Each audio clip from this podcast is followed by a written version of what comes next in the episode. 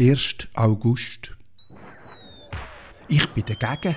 Voll dagegen. Ich bin gegen den 1. August. Eis knallen und tätschen, Eis rauchen und stinken, das kann's nicht sein. Jedes Jahr wieder, jedes Jahr das Gleiche. Ich bin dagegen, voll dagegen. Wir stören den 1. August. Wir knallen und tätschen, wir rauchen und stinken einfach vorher. Die schauen krumm, einfach zwei Tage vorher. Wir stören das Ganze, wir knallen und tätschen vorher, wir rauchen und stinken vorher, aber nicht am 31. Juli.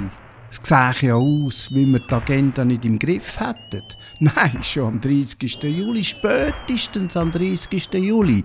Das erwartet keiner. Da kommt keiner mehr raus. Zwei Tage vorher, mindestens eine Woche vorher, voll dagegen absolut gegen den 1. August. Wir knallen und tätschen, wir stinken und rauchen schon lang vorher.